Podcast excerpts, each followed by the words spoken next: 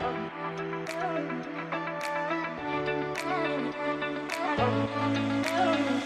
y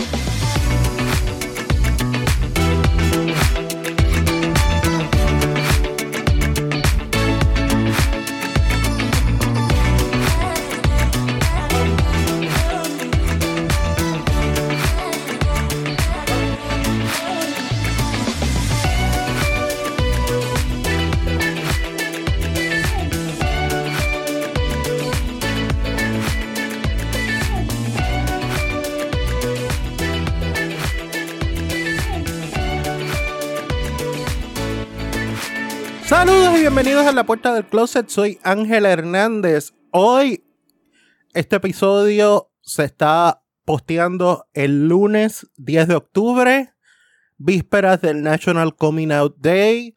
Y hoy vamos a hablar de una de las canciones más icónicas de la comunidad. La canción de la que la comunidad puede decir que es el himno nacional de la comunidad, entre otros, pero es básicamente la canción que describe los sentimientos de una persona al salir del closet. Y hoy vamos a hablar de nada más y nada menos de I'm Coming Out de Diana Ross.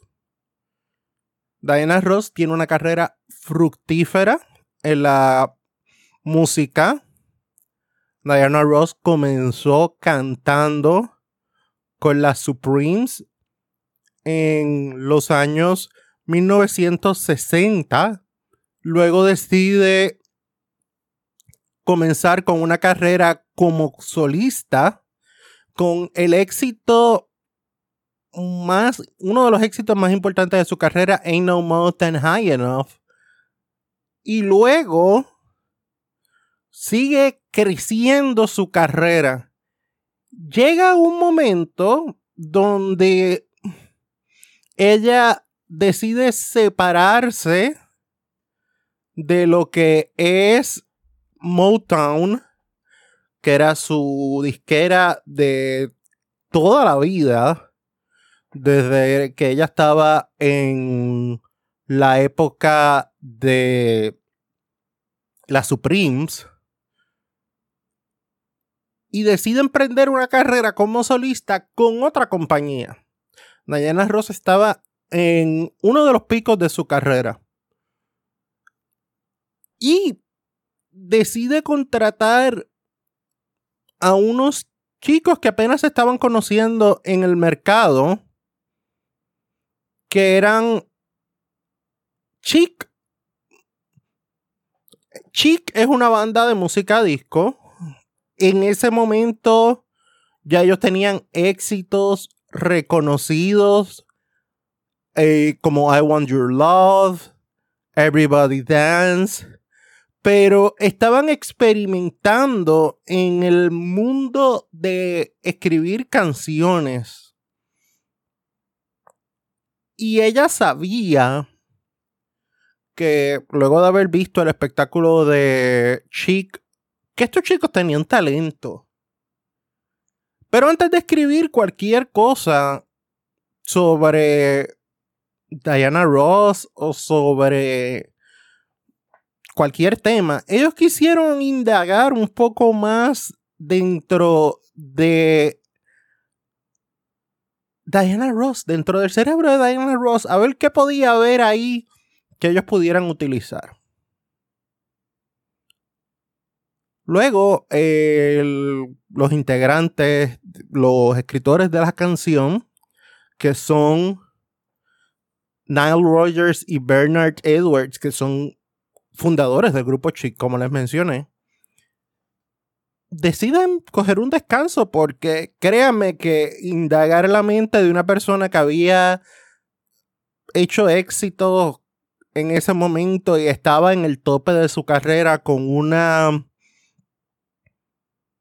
función en Caesar's Palace que tenía en ese momento, era top of the line y tenía unos aspectos tecnológicos que para los 1979 eran espectacular. Ese concierto de Diana Ross en Caesars Palace en 1979 es espectacular. Así que hablar con Diana Ross después ya estando en el como en el segundo o tercer tope de su carrera indagando ¿qué puede hacer Diana Ross diferente que ya no haya hecho? Decidieron ir una barra y había un show de drag queens y dentro de ese show había múltiples intérpretes de Diana Ross. Acuérdense, como les mencioné, Diana Ross ya estaba en el tope, en uno de los segundos o terceros topes de su carrera. Así que ellos deciden empezar a escribir una canción sobre salir del closet, aunque no mencionan el closet, dicen estoy saliendo, I'm coming out, I want the world to, to know, I gotta let it show. So, a base de esa letra, que no menciona a la comunidad, por cierto, si ustedes analizan la letra de I'm coming out, nunca mencionan a la comunidad gay, nunca mencionan este homosexualidad, nunca mencionan relaciones, sino que hay un nuevo ser en mí que quiere salir al mundo. A base de eso, grabaron la canción y Diana Ross estaba en una nube. Porque entendía que era un éxito sin precedentes en su carrera, que podía tener más éxito que lo que había tenido hasta ahora.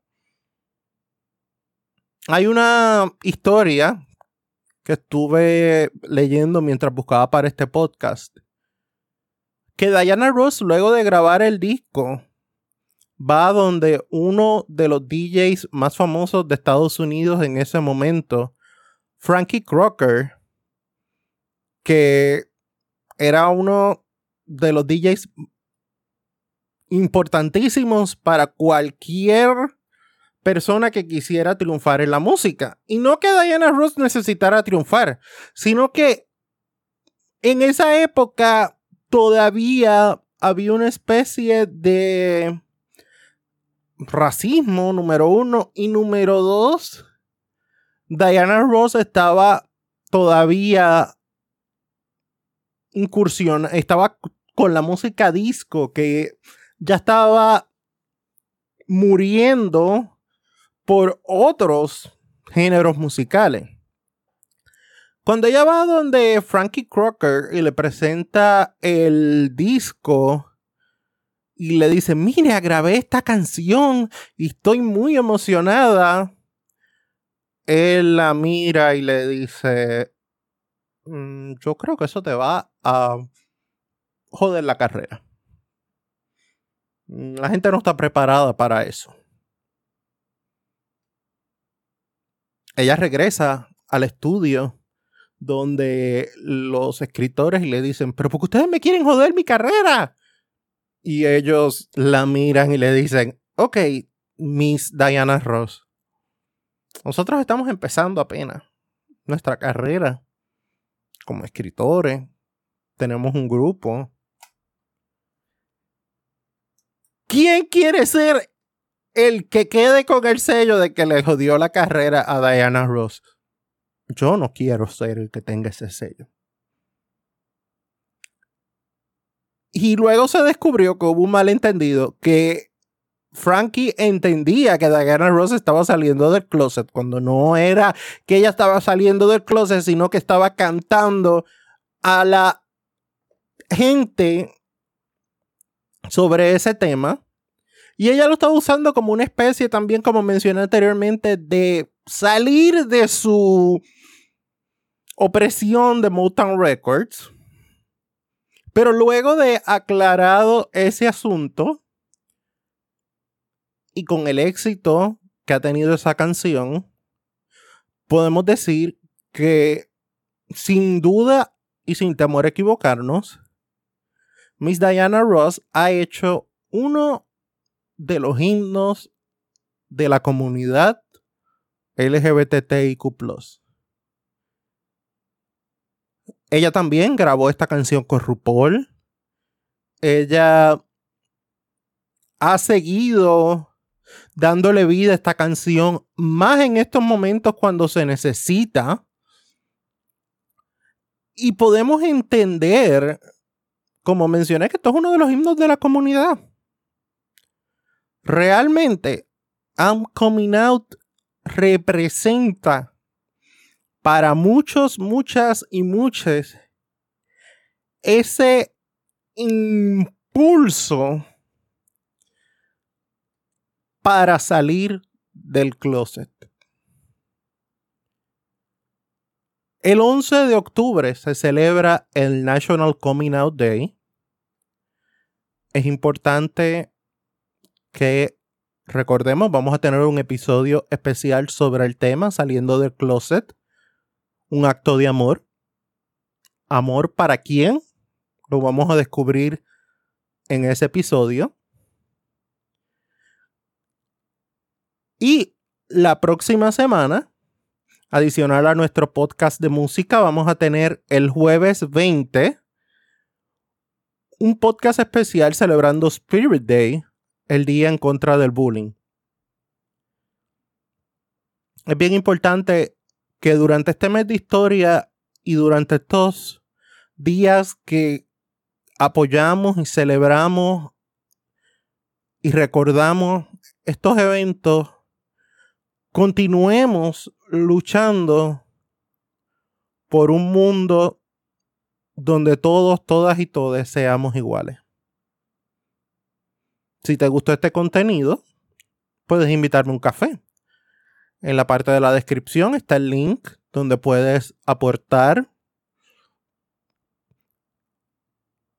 Este es La Puerta del Closet, un podcast de la comunidad LGBTIQ y aliados, donde todos, todas y todes son bienvenidos. Hasta la próxima.